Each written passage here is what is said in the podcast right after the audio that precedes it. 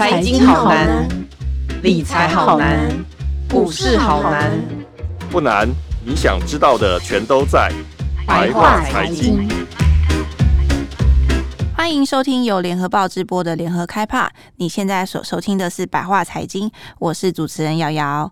呃，二十九日那一天，我们发生了一个很大很大的新闻，大概是这个史上最让人觉得傻眼跟破天荒的新闻吧。就是原本决议那天要决议四月的电价，但是不知道为什么那天电价竟然破天荒的出现一个超级奇妙的决议，叫做暂时不决议。到底是想要把我们逼到什么样的绝境呢？我们今天呢，特别请来我们经济部的小公主。有容，有容，跟大家打招呼。Hello，虽然我不小了，不要这样子。对你来，对我来说，你就是小公主。好，好嗯，对。那天有容就在现场，他其实也非常的傻眼，因为我记得那天有容在呃我们的群组里面回报的时候，也是说，竟然会有这种破天荒的决议，让他觉得不敢置信。对，因为基本上来说，这个东西我们每一年呢、啊、都是。呃，三月跟九月的中下旬开会，嗯、然后四会调四月跟十月的电价嘛。嗯、那以前呢、啊，都是三月，正常来说应该是三月中十几号，嗯、可能十六、十七、十八之类的这样子的时间会开会。嗯、但是呢，近年就是越来越晚。嗯、那一直越来越拖、呃，对，已经越来越拖了。那因为其实以前是为了台电的作业时间，嗯、台电以前一开始说它是需要十天作业时间的，嗯、那后来又说，嗯，我们只需要三天就好了。嗯、然后结果到最后，就是呃，我们那个时候因为只剩下三天的话，照理来说应该是二月二十呃三月二十八号最后一定要开会，嗯、但是那个时候那个官员跟我们讲说，哦，没有啦，台电已经把那个城市已经写好了，嗯、就是他把。A B 弄好方案，对 A B 版都写好了，嗯、然后我到时候如果通过什么的话，我就就上，就是可以直接上，就可以节省那作业时间。所以我们都以为说好，那应该就是会决定了。结果没有想到，竟然还会出现说，我们这次会等于没有开完，然后我们下次再开一次会，跟这次就算同一次，他们是这个意思，就是因为像立法院两天一次会。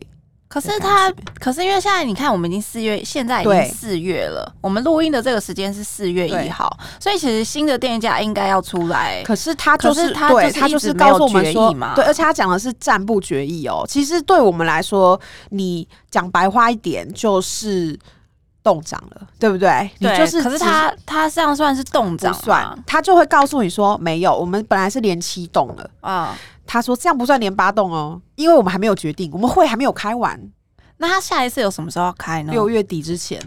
所以他是说六月底之前我们会再开一次会，到时候再来看。对，这算是史上第一次有这样子的情况吗？是史上第一次，而且我们当下的时候，我们甚至怀疑说这合法吗？这样，就因为它其实是一个电业法里面的有规定，说我们一定要有这样的审议会，然后审议会它又有一个自己的规章。不过确实，这就是一个。”你也不能说漏洞，它就是一个模糊地带，就没有人没有人说这个会不能两天一次会啊。嗯、但这个两天隔得有点远。对，那他们当然他们的理由是说，嗯，就是因为现在呃俄乌战的关系嘛，嗯、然后就油价变动了很大啊。嗯、那如果我们用这个油价的变动来决定我们未来半年的电价的话，这样子会不公平啊，嗯、然后就不适当啊，什么什么的。那其中一个最有说服力的考量是说，哦，因为我们过去哈，我们大家就是都成年人了嘛，嗯、生活到这几年，我们生活过去大概就是三二三十年，我们大家都有一个共同的这个共识，就是物价上去了之后是不会下来的。对，今天如果说你楼下的面它涨了十块钱，它隔年呢，如果说大跌的话，面也不会再跌五块钱。嗯，它就是。停留在涨十块钱之后的那个价钱，因为它涨，通常物价我们物价涨上去之后，基本上就算它隔年的成本下降了，但是、呃、它也不会降价，对，店价也不会，嗯、呃，应该说是店家啦，商家也不会因为这个原因去帮你调去调价，这个就叫做物价的僵固性。对，所以因为物价有僵固性呢，所以他们就觉得说啊，如果我们这样轻易的就涨价的话，那这个物价就会上去，就下不来。尤其最近大家又很担心通膨嘛，嗯，所以就变成一个很好的理由，让他们说，那我们就是先不要决定这样子。那我优先要问有容，你自己认为说这一次政府这样子的决议是选票的考量吗？其实其实我们觉得它跟选票考量，呃，就以前我们可以很轻易的说啊，这政策对不对？嗯、就七七连连七动的时候，好几次我们都觉得说，因为你就是靠近选举了。可是这一次有一个有一个点，就是说，第一个，所有的民进党的风向哦，执、嗯、政党的风向都是涨大户，就他们并没有说要动涨，嗯，喊动涨的是国民党的，嗯，所以对，所以。我们都以为是这次就要涨了，嗯，可是他却呃放到这个六月，嗯，因为为什么？因为九月就是下一次了嘛，嗯，所以他们是说，如果说我更靠近九月的话，那我九月那次会要不要开？是不是就很尴尬？对，所以他们定了一个中间值，就是六月。那可是我那那这个结果结束了之后，我就跟官员聊啊，我就说，哎、欸，那你六月的时候，如果到时候。哎，决决定说，如果我们照现在的风向，就还是涨了，嗯，啊，不是更接近选举？对啊，那然后你下一次，不管是六月、九月都很接近选举，对啊，你下一次九月，现在涨一涨，九月就根本不可能涨啊，因为就很直接会冲击到嗯地方选举，所以所以基本上来说，九月我们都认为是不太可能会会涨会涨的。那这样你。不就把自己搞得很尴尬吗？啊、就比现在涨还要尴尬。对，啊、对，而且六月还会有那个下月电价的哦，对、啊，等于是对民众来说那个冲击更大。对，那个心里面的感受是 double 涨。嗯，因为就算它没有 double，其实是没有 double 涨，因为你就是下月电价，它本来就是呃，就是我们涨电价，它是呃非下月跟下月加起来平均值涨了多少趴？嗯，所以你。并不是被 double 涨，嗯，可是对民众来说，我的下月电下月电价就已经下月电价已经涨了，对我非下月也涨，还要因应你这个再涨再涨，所以对民众来说心里是负担比较大。对，所以这个就会造成他们六月的时候其实是会比较困难一点的。这个这个就是他们接下来会面对一个状况了。那为什么政府要把自己逼到？一个绝境呢？其实我们后来在聊，就是同业在聊，就是说，我们觉得问题可能就出现在所谓的用电大户，因为一开始的时候的风向就是要涨用电大户。嗯，那用电大户到底是指哪些用电大户呢？那个时候台电有两种公式哈，已经写好了，一个是讲涨那个特高压，那特高压的话就是两万多户吧，但是这两万多户。两万多户，大概就是那种大型的企业嘛，台积电那些，我们知道台湾那种大型的企业。然后这两万多户，它的用电量其实就占了全台湾的百分之六十，六十，对，不是六哦，是六十，就是六成，嗯，六成。也就是说，这嗯，如果说让他们能够有效的节电的话，呃，我们对我们的影响 CP 值是相对比较高的，嗯，这是第一。一个涨价的方案，嗯，然后第二个涨价的方案就是，呃，只调呃非营业的一千度以上。我们现在的电价并不是呃，比如说像我们呃，像我家好了，嗯，我每个月大概用比如说两三百度电，嗯、好，我们我们的电价是一次收两个月嘛，嗯、对，所以我们要把它除以二，嗯，那我每每个月我自己一个人可能啊用两三百度电，嗯、现在电价平均。假如说我们用整数来算哈，假如说是二点五的话，嗯、我的电价并不是，比如三百度乘以二点五这样算，并不是，嗯，它是一个集聚式的。那现在我们的集聚是一百二十为第一个集聚，所以一百二十它会乘以一个，比如说二点二差数字，嗯。嗯一百二十一度到三百三十度中间的这个度数，嗯、它又会再乘以，比如说二点三差，嗯之类，它是这样跳上去跳上去的。然后呢，我们现在电价就是分一百二十一个第一个，然后再来就是三百三，这是第二个，对再来五百、嗯，再来七百，再来就是一千度以上。嗯，然后我们在去年的时候，那个疫情的时候呢，我们不是因为居家的关系，所以大家电费都很高，对，所以那个时候就有要求说。是不是可以不要收下月电价？嗯，所以去年的时候我们是没有收下月电价的。嗯、除了哪些人以外呢？除了你住宅就是非商业用到一千度以上啊、哦，就是那种家家里是住宅，不是营业用的地点，但是呃用电极度大。对，那这些人他有可能是，比如说官员说哦豪宅啊，嗯，那有些人他可能是，比如说我在家里面开一个呃烘焙工作室好了哦，那他可能没有营灯，那他可能就是营营收不，对对，对，他营收并不多，嗯、他没有到达，他用电量，可是他用电量很大，嗯、搞不好搞不好他没有去做这个营业的登记，营业用电的登记。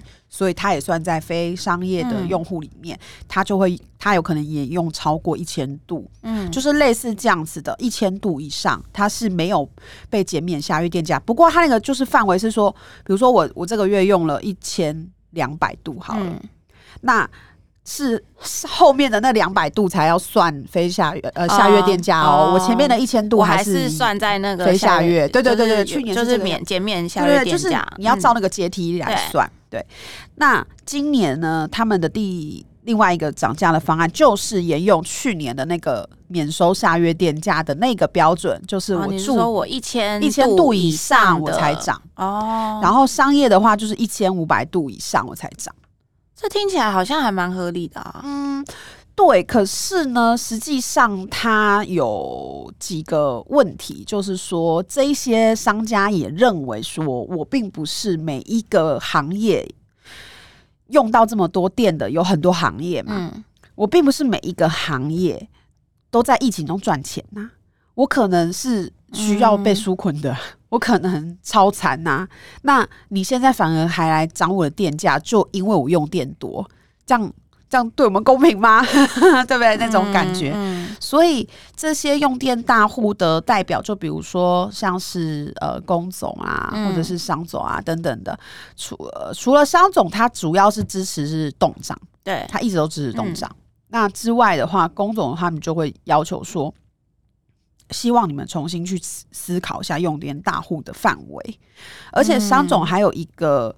呃，理一个一个论点，他就是说，我们用呃，我们用电大户哈，因为一次用电多，嗯，像工业区，它有自己特殊的一个输配电的线，嗯、它跟我们不一样，嗯，我们是每一条电路口都可以看到变电箱啊，什么，对不对？我们要一条一条的送到家家户户，可是呢，呃，工业区里面呢，它甚至是不用转电压转到这么低，嗯，它直接用高压就可以送到工业区里面。去给工业去用，嗯、所以它输配电第一个相对单纯，嗯、是不是输配电的成本就本来就比较低，所以他们就认为说，呃，我们今天是用电大户，但相对的，我们输配电的成本其实也比较低，嗯、为什么我们却要被收比较高的电价呢？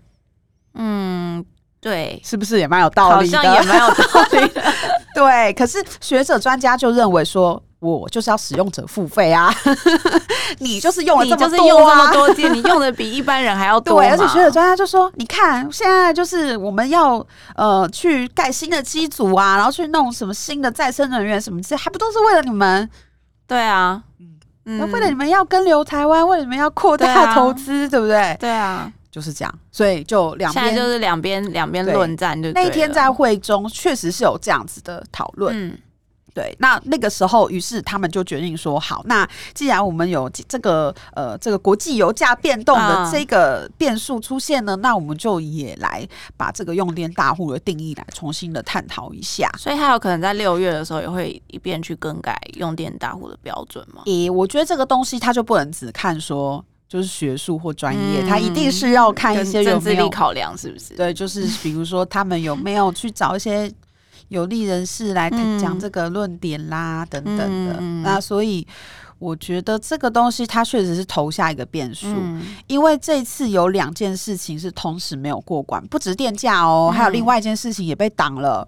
另外一件事情就是用电大户的下月电价提前半个月实施，被挡，是因为本来在去年九月原本是有这个决议嘛，本来在去年九月的审议会有这个提案，嗯。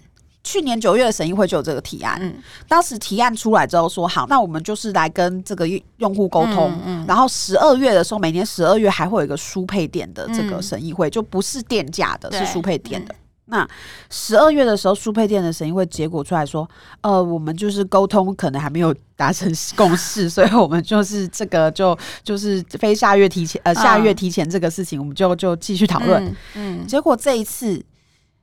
照理说应该是要，因为他要提前到五月中就执行用电大户的费、嗯、的下月电价了。嗯、所以你现在如果还没有出来的话，你不就不用没有办法执行了？对，嗯、结果他们说哦，因为我们新的电价还没有结果，所以我们就这个也连带就延档。对。所以这两个东西重叠起来，就会发现说，哎，涨电价的也是用电大户，嗯、被提前下约电价的也是用电大户，所以是不是问题有可能会出在用电大户的身上？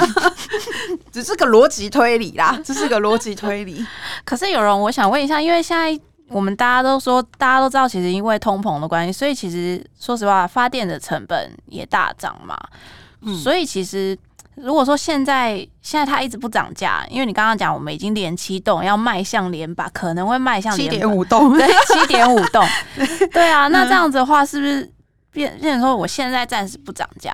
虽然对对老百姓来讲是好的，对一般小市民来讲其实算是好的啦。我至少我电价没有涨嘛，嗯，但是对。这样台电会不会倒啊？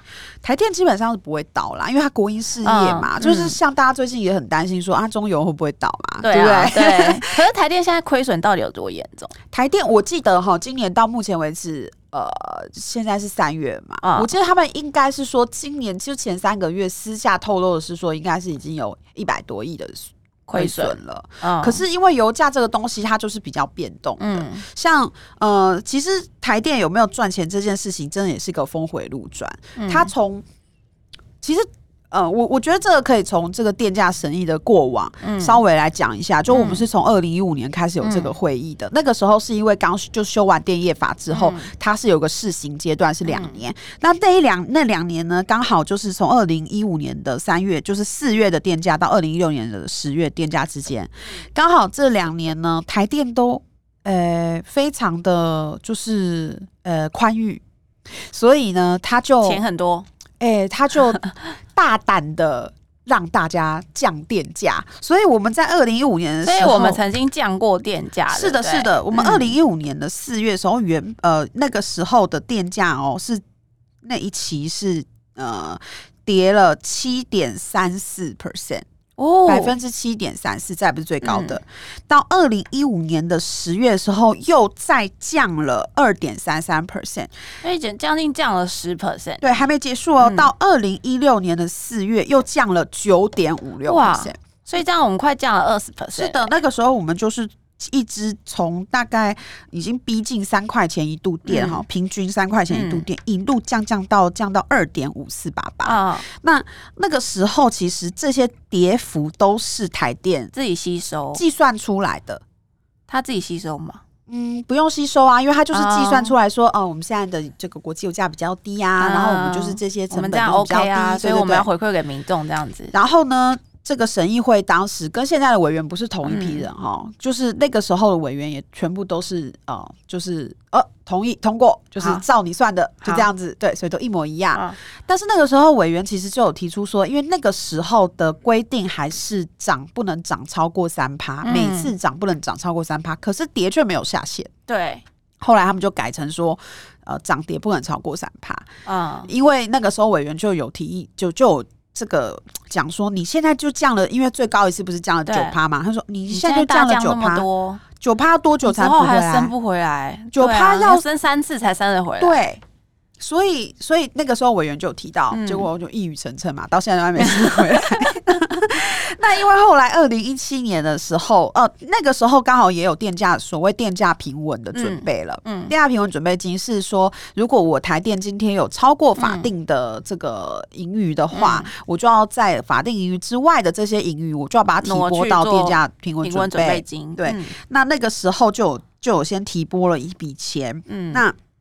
到二零一七年的时候呢，电价审议会正式成立的时候的那两年，因为他们都是在积极的讨论公司要怎么算啊，嗯、什么什么，所以那个时候就没有对电价就没有动。那到二零一八年的时候，这也是蔡政府他们呃上任之后，因为呃最后一次跌。跌价是二零一六年的三月，那时候蔡政府还没有对，还没有上任，对，所以蔡政府上任之后，第一次动到电价是二零一八年的四月的那一期电价了。那一次，那一次是升的吗？那一次是升的，因为那个那因为二零一七年都没有动，台电就开始对，台电就开始亏损亏损了，对。然后那个时候电价准备电价平稳准备已经拨了大，因为我记得好像是一百多亿还是对，这个就是就是大概就是百亿来百亿去的一个钱啦哈，然后。到二零一八年的时候，那个三月那次电压审议会的时候，台电提出的涨幅是百分之十四点五四，你就知道台电亏损有多少？就是这个是他们算出来的合理涨幅哦。而且我说，可是那个十四趴到现在还涨不回来啊！是的，而且你怎么可能对民众涨电价涨十四趴？而且我要说，台电其实它的算法是这样子，因为每一次审议会开完，大概过十天，一个礼拜到十天左右会公布那个台电当时的报告。嗯、那台电它的算法是它会有呃 A。A 种算法、B 算法、嗯、C 算法，它每一种可能会把不同的成本加进去或拿出来，所以它最后选用的那一个一定是一个所谓的中间值，它、嗯、不会去选一个最贵的、最极端的。对对对对对，嗯、所以它不是，所以它已经是一个不是那种狮子大开口般的。嗯估计，而且这些全部都要有，所以那个中间值已经是十四趴了。对，就是他必须要有一个很清楚的财务的 一些才可以这样子算。对，那那个时候，因为我们的最高涨幅就只能涨三趴，所以那个时候就涨三趴。对，那个时候就涨了三趴。我们上一次上一次涨电价已经是二零一八年了。是的。所以就是上一次你刚刚讲的那个蔡政府上任那一那一次唯一一次动到电价的，就是二零一八年，那时候涨了多少？那时候就涨了三趴，从二点五四八八变成二点六二五三，但中间就再也动涨了。所以我们已经是连七七点五，我们也是七点五动。为什么这段时间他们不涨呢？他们有各种各式各样的花式原因，不是说就已经要十四趴才能够回得来吗？我跟你说，这中间有花式原因，比如说像那个时候呢，哎、欸，你还记得有一年哈，台湾哦夏天的时候，不知道为什么疯狂下大雨。到处都在淹水，好像有有有有。然后那个时候呢，后来的那期电价就说，哦，因为大家就水患呐、啊，说我们要稳定物价啊，哦、然后什么什么，就我们就先不要涨好了。哦、好，然后还又碰到疫情嘛，对不对？对呃，疫情之前，疫情之前啊，就比如说啊，国际油价啊，国际油价现在感觉还可以再观察一下，所以我们就先不涨好了。哦，好哦，这就就是会讲出一些这样子各种不同的理由，每一年都有不同的理由。然后那个那几年哈，其实二零一八年到二零一九年这两年，台电的建议涨幅都非常的高，比如说包括呃有。八点二一 percent，这是二零一八年下半年，嗯，然后二零一九年分别是六点四八 percent 跟九点二四 percent，看台电撑得多辛苦，好可怜。我觉得这根本就是把台电推到枪口上去。对，可是没有办法呀，因为就中间你看，呃，二零一八年是应该是选举，又是选举年嘛，嗯、所以一定是没有办法涨的。嗯、然后二零一九年，我不知道为什么，不知道那年。应该是在准备二零二零年的选举，总是总是有选举考量啦，总是有很多的考量，总之就不行。那好好不容易，可是到二零一九年的时候，其实大家都觉得台电再这样下去，那时候都会撑不下去。有非常多专家学者都说电价平稳要用完了。对对，因为确实台电已经连续亏损两年了嘛，嗯、所以就就两个年度啦，所以那个时候就是已经、嗯、已经一直补它，每个每年都在补它。嗯好死不死，也不能说好死不死，这个这个非常幸运，就是台电遇到了疫情。疫情对大家来说是一个大不幸，对，对台电来说是这个绝处逢生。为什么？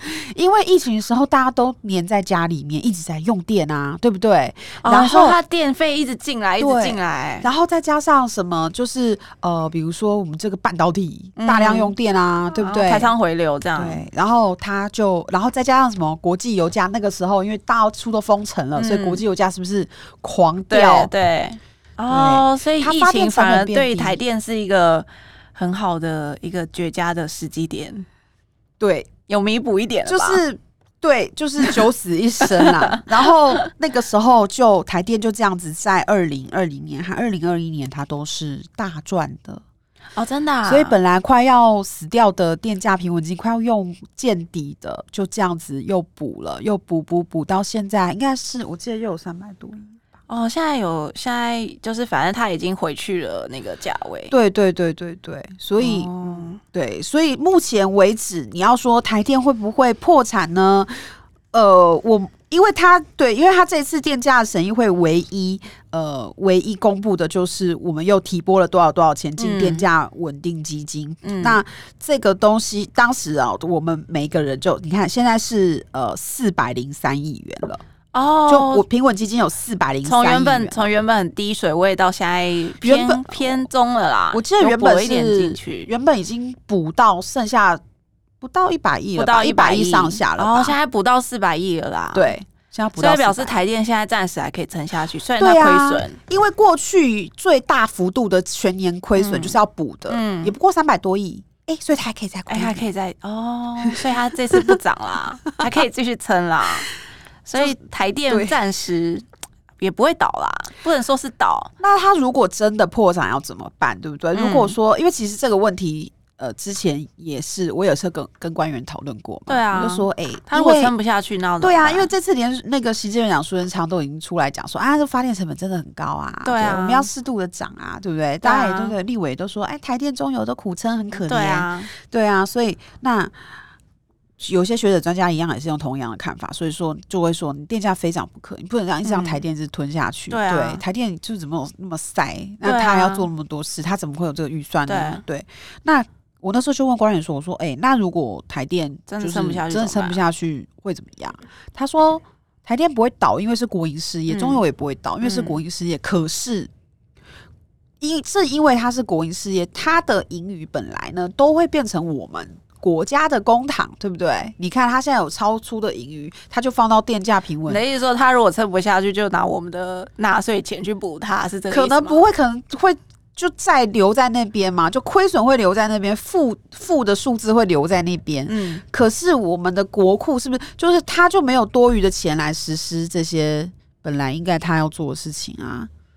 那不是更糟吗？对，或者是说就变成说我们要像这次呃这次的这个净零碳排，嗯、不就要？不就他们就说哦，要来设用，就用公共预算来设，嗯、就会类似像这样，就没办法实行一些对一些该做的事情。你未来有很多的事情，很多的电网的这些认强韧的这些东西设备什么的，嗯、它可能就变成说你的国你国家要另外来编预算来做这件事情啊，因为你台电自己没有钱。那这样是不是相对的，就是用我们我们的钱了呢？啊、对，所以其实台电国营事业亏损虽然不会倒闭，但是对我们来说没有什么好处。我们看不到，但是我们的呃税税金的运用方式，它变得比较狭隘。而且它可能最后变成导导致说，最后变成我们的税会提高，因为政府需要编列大量的预算来做这些事情。税提高跟电价涨，到底哪一个对选票比较伤呢？我觉得两个都蛮伤的。对，所以我 可是我觉得电价，我会认为说电价如果它缓缓的涨，你不要一次让我们的涨幅感受到太明显。其实我觉得老百姓是可以理解的。所以那个时候哈，说长大户，我们都觉得长大户其实是不痛不痒。对啊，因为我们仔细算过，假如你真的一个住宅用电用到一千度，嗯，你住宅用电用到两千度都很困难了，所以你顶多就是一千叉叉度，对不对？一点点出去，就是你用的很夸张，你用的很夸张，你每天开冷气二十四小时没有在关，对。然后因为它的那个涨幅哈，不是说我现在最后一个集聚我就是乘以一点。一点零三就好，嗯、就是加三趴就好，不是、嗯、它，因为它是个平均值。那、嗯、正因为我下面的集距都没有动，所以我只动最上面，嗯、所以我最上面的会动的比较剧烈一点。嗯、可是再怎么剧烈，如果你只是超出，比如说我用了一千两百度，嗯，那真的是几十块的事而已。所以对老百姓来讲，如果你慢慢缓缓的涨，其实我们每每个月就是那个十几块，其实那个对，就是对用电大户来说会比较痛苦，因为他们对，对他们用电量大嘛，他们用量太大。可是对一般老小老百姓来讲，其实还好，大家感受不深。可是他如果我想问有人说，如果他现在采拖延战术，我们现在政府看起来似乎是要一直拖嘛？对，等他采拖延战术这样下去，是不是有可能我们的电价会有出现那种一口气大涨的状况？可是也不行啊，因为我们就啊，因为有个三趴的一个概念，对对对，对，所以就是它有可能就是会后面再连续的好几个月就会一直不断的三趴三趴。这个东西不一定，因为那要看接下来的政府他有没有这个种嘛。哦，因为中间还卡到一个选举嘛。对，然后我像我那天啊，我就我就真的是结结束记者会结束之后，我真的是蛮。蛮美送的，我就、嗯、我就在一个同业说，说干脆他就电价审议会就宣布说，就二零二四年前都不会涨电价好了，就选举前都不涨，给给下一任涨，给下一任自己处理啦，台电也丢给下一任自己解决了。对啊，就是就是会就是嗯，我们确实是有这种担忧，因为你如果持续不涨，老百姓当然会觉得说啊，我不涨电价很好啊。嗯。可是因为我持续不涨电价，就代表我很多像我们现在都怪台电说啊，你跳电，你是不是没有处理好这件事情，嗯、对不对？可是因为有很多东西是，比如说像智慧电网的这个国家计划里面，嗯、它其实是有好几百亿，甚至要将近千亿是台电要自己出钱呢、欸。嗯。那你看台电都要。他都要每天战战兢兢的去减少他的，尽力减少他在发电上面的亏损了。嗯、请问他又有什么余力去做一些别的事情呢？他就是每年就就是公务员心态，把事情做到个有个样，有个看起来有个样子就好啦。嗯嗯、因为他根本没有余力去关心别的事情啊。嗯嗯、对，所以。就会有这个问题，那会不会恶性循环？嗯、就是当一个店以后就一直不断的出现像上一次这样子，对啊，全台大停电。我们就不要想象是台电，我们想象一个旅馆好了，嗯、一个旅馆，我们每呃，假如今天就是每每每一个每一层楼，然后每一间房间里面都有这个住户，都有旅客住在里面，嗯、每一每一间房间是不是都需要服务人员来服务？对。那今天呢？呃，如果说这个饭店它的这个成它的营业成本呃变少了，对对对，就是资金变少了的时候，他决定说我要砍人，好，我要砍人。对，可是我们每一个住户感受到的还是一样啊，每天都还有人帮我们来叠被子啊，每天都还是有早餐可以吃，还是有打扫啊，然后柜台都还是会有人呐。可是它渐渐的就会变成，因为打扫的人变少了，他打扫的很快，所以你的。这个地板可能没擦干净，嗯、你的窗户可能没擦干净，你的浴室可能有毛发，嗯，嗯就会变成这样，所以它品质是一定会下降。就是民众也会感受到说，我我们的用电的品质开始下降。对，你可能房价没有变，你可能每天还是照样住，嗯，可是你就发现，哎哎，这窗帘是不是已经二十年没有换了？嗯、对，就所以我们就有时候会感受到，哎，为什么突然又跳电了？对啊，或者说，哎，东西怎么会？为什么又突然电网又坏掉？为什么又一个动物来，然后电网就坏了？对啊，那他可以告诉你说，那他就说啊，我棉被破了，那我们赶快拿拿拿片布来补。可是照理来说，你应该要换新的棉被才对啊。对对，可是我们没有办法，没有时间，因为我们没有钱再去思考，我们也没有人力。对，我们没有办法再去思考换新棉被这件事了。对，所以这件事情其实说政府一直在采拖延战术，然后它不涨，但同时它让。呃，台电自己吸收，其实这样情形下来会形成一个恶性循环。对，就说虽然对老百姓来讲没有涨电价是很好，但是其实我们也要为长远来看，就是说这可能形成一个恶性循环的情况下，我们的用电的品质会越来越差。对，它就是一个不很不健康的循环啦。就是我们可能真的很难去感受到这个品质，它是它不是那种。断崖式的往下掉，但是你就会一直不断的感受到，好像说，为什么突然间我家又停电了，或者是说，或者是说，哎、欸，我的电这个灯怎么在？灯怎么在闪啊？嗯、这个叫做电压不稳嘛？哦，电子灯怎么在闪啊？或者什么之类的啊？嗯、就就会就有这种感觉啊？或者是说，哎、嗯，我我的这个变压器怎么就是没有很久，可能都没有人来维修，嗯、没有换啦，或者是什么？嗯、对对，就是类似这样子，它可能没有余力了，嗯、或者是说，哎，本来不是说这个呃更新要呃一个期限，嗯、那他怎么好像就踩 deadline，嗯、好像都。不会把事情就提前做好，因为他没有办法啊。嗯，对，就类似这样子的事情会一直发生。所以，我们其实大家老百姓还是要稍微理解一下。有时候稍微如果小幅的涨幅，其实我相信大家老百姓其实也都可以理解，因为其实对我们影响不到真的到很剧烈啦，大概十几块钱这样子。其实我觉得老百姓最怕的，其实应该是电价造成的物价的涨。对，嗯、因为对我们来说，我们的电费账单可能不会增加很多，可是我们的面可能会直接涨价啊。因为我们在外面吃的、用的，然后甚至是我们买的所有的东西，它都会用到电。可是这个东西它是有很多的连带因素的，嗯、就是我觉得我相信一个店家不会因为电涨了，它就要马上调涨。嗯、我呃，我们过去在这个物价上涨的时候，我们在我们的从业生涯当中，应该都有去观察过一些店家，他可能是我的食材真的涨到不能再涨，以及我店店价，嗯、呃，或者是说。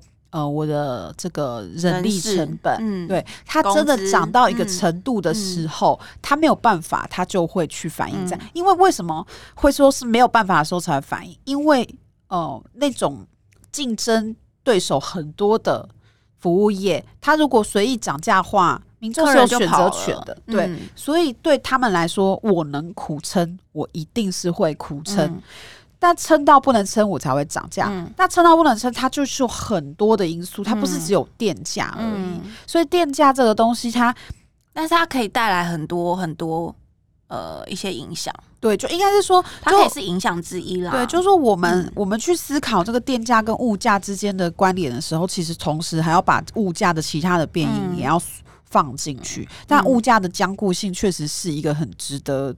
就我们去注意的，嗯、就是说它真的涨了之后就不会再下来了。嗯、但是如果其他的东西它是它没有，它也没有没有跟着一起一起一起涨，或者一起逼、嗯、对一起逼死商家呢？嗯、或者是说，比如说像每一年在调基本工资的时候也是一样，商家也会讲说，你基本工资调涨，我们是不是就必须要把、嗯、对对，这都反映在我们的那个商品上。对，这都是一样的。那其实这个。我觉得台湾的很多东西的计算是很有趣的。当物价上涨的时候，嗯、大家就认为基本工资也要上涨。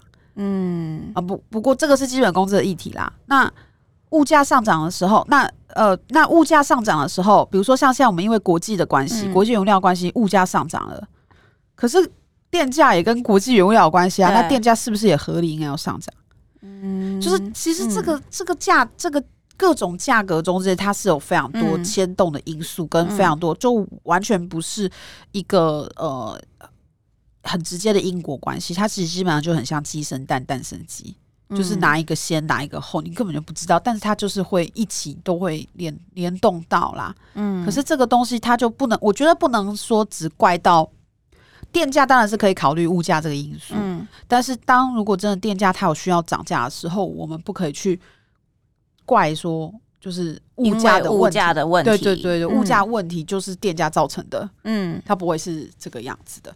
哦，对，所以其实我们没有必要把这个硬要，就是说它可以是关联，对对，但是你不需要把它硬把它扯过来，也不是说扯啦，应该说是硬把它弄成一个因果关系这样子。对，因为比如说像油价也是一样嘛，以前呃某一某个执政的政府被骂说油电双涨，对，很赚钱，但是其实油电它都是一样，是看国际在在吃饭在计算的，不是说我们爱怎么样就怎么样。嗯，所以这个就会就会有一个这个问题，就是说，为什么今天我们呃现在的执政党会一直去压抑这些他们可以掌控的国营事业的这些价钱，嗯、就是因为他们不想要再背负那个我说我被我也是油电双涨的那一个。可是问题还明明就还有很多，对，对不对？对，你要解决物价这个问题，嗯、你还有很多其他的方式啊。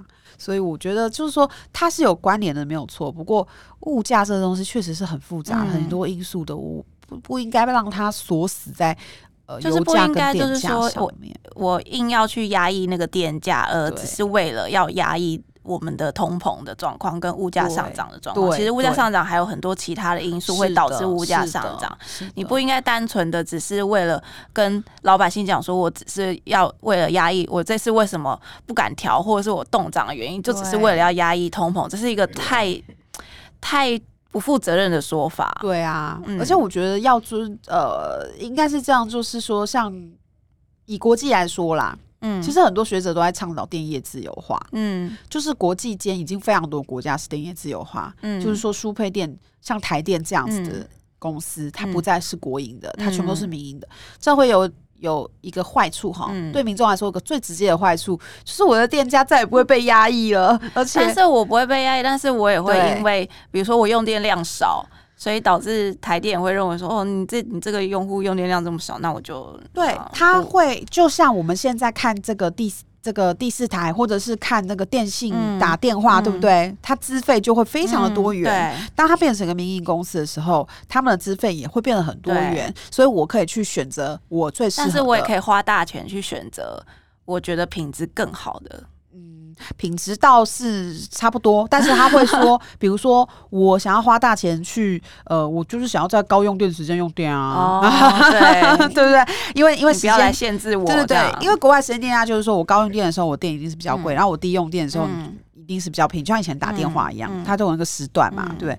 那国国外，那你如果你如果很有钱，你就是说不要啊，不要，我就是要。全天开冷气、嗯、怎么样？就是有钱，所以我可以全天开冷气。对，我就是要选那个全部都、嗯、全天都可以开冷气的，对对，吃到饱那个。嗯、那有些人说，嗯，那我就不要在这个时候用很多电好了，嗯、所以我就不四九九就好了。让民众自己选择这样子。对，这个是自己的财务能力做自己选择。这个就是电业自由化之后可能会发生的事情。嗯、那当然，最不好的事情就是说，就是炒炒炒电价嘛，嗯、就是说，呃，因为。过度自由化，那可能在缺电的时候，嗯、这个电价就会整个往上飙，嗯，嗯这个是一个问题。但它当然是国外现在也是有一些配套价格，它们会有一些配套帮忙。但是在在国内如果没有这样，就是说我们台湾如果说它没有电价没有一个弹性的话，哈、嗯，就是会造成说第一个。刚才我们讲的那些服务品质会变差之外，嗯、我们未来不是要更新智慧电网吗？我们在做智慧电网的时候，我们的这些节能啊、时间电呃这些呃智慧电表啊、时间电价，嗯、它就没有诱因了。嗯，因为就像你刚才讲的，涨三趴，其实对民众来说没有，好像没有太直接，就是大概多个十几块。以账单来说，嗯、不要讲物价，就以账单来说，最直接的，没有什么差，什么太大的差别。那如果今天我告诉你说，嗯、那你那个白天的时候，你通通都不要开冷气，然后，呃，我你的电价会差五十块，你要做吗？不要，啊！我要开冷气啊！连一杯咖啡都买不起的钱，啊、我当然要开冷气啊！对，就是。省下一杯咖啡我就可以了。对，就是这个意思。可是如果我今天电价已经是每度，比如说呃五块，嗯，然后我跟你讲说，你如果这个时间不开冷气的话，你你这时候你你的电价变得平均就是三块。嗯，那我们可以思考，对我们每个月用电，比如说两三百度，那我是不是就省了？好像很多哎、欸，对啊，我是不是就有一个 range 可以打折？嗯嗯，对。可是如果我们现在是低电价，就二点六，到底要打什么折啊？这种比较无感啦。一个五十块跟一个六百块，当然民众就会开始自然去思考说，我要不要用电少一点？我要不要节省我的用电？或者是我不要在其实天气没有热的白天，我就不要开冷气？对。对所以其实这个东西。电价的这个弹性哦，不是只有学者在讲，嗯、不是只有局外人在讲，局内人也很希望可以，嗯，可以赶紧的让这个电价有一点弹性啊，嗯、因为现在真的太政策考量了，嗯、那它会导致日后的一些我们现在砸大钱做的一些东西，它根本就没有效果，嗯，嗯。对，是。我觉得今天这个讨论非常有趣。大家从我们从原本的很基本的电价的的价格要不要涨，然后要不要要不要升什么的，然后它是不是政策考量什么之类的，甚至到最后我们其实。我觉得值得大家去思考啦，到底我们每一次在看新闻上面写的所谓的电价，然后它到底该不该涨，然后还有绿电它在各种的呃政策上面，其实我觉得有容今天讲的，供大家可以回去好好思考一下，因为我觉得这是一个大哉问，同时也是、啊、呃，它有各派不同的说法啦，我们都可以去参考，但同时我们可以自己呃内心去好好的思考一下。对，今天谢谢有容跟我们这么精辟的讲解，希望大家可以期待一下六月会六月会不会发生什么事呢？我们到底会涨还是不会涨呢？希望可以提早，还是要到连八动呢？嗯，好，好，是的，感谢大家收听今天的白话财经。如果想知道更多关于电价相关的报道，请上网搜寻联合报数位版 VIP 点 UDN 点 com。那我们下周白话财经见喽，拜拜，拜拜。的报道，请搜寻 VIP 大 U 点 com 联合报数位版，邀请您订阅支持。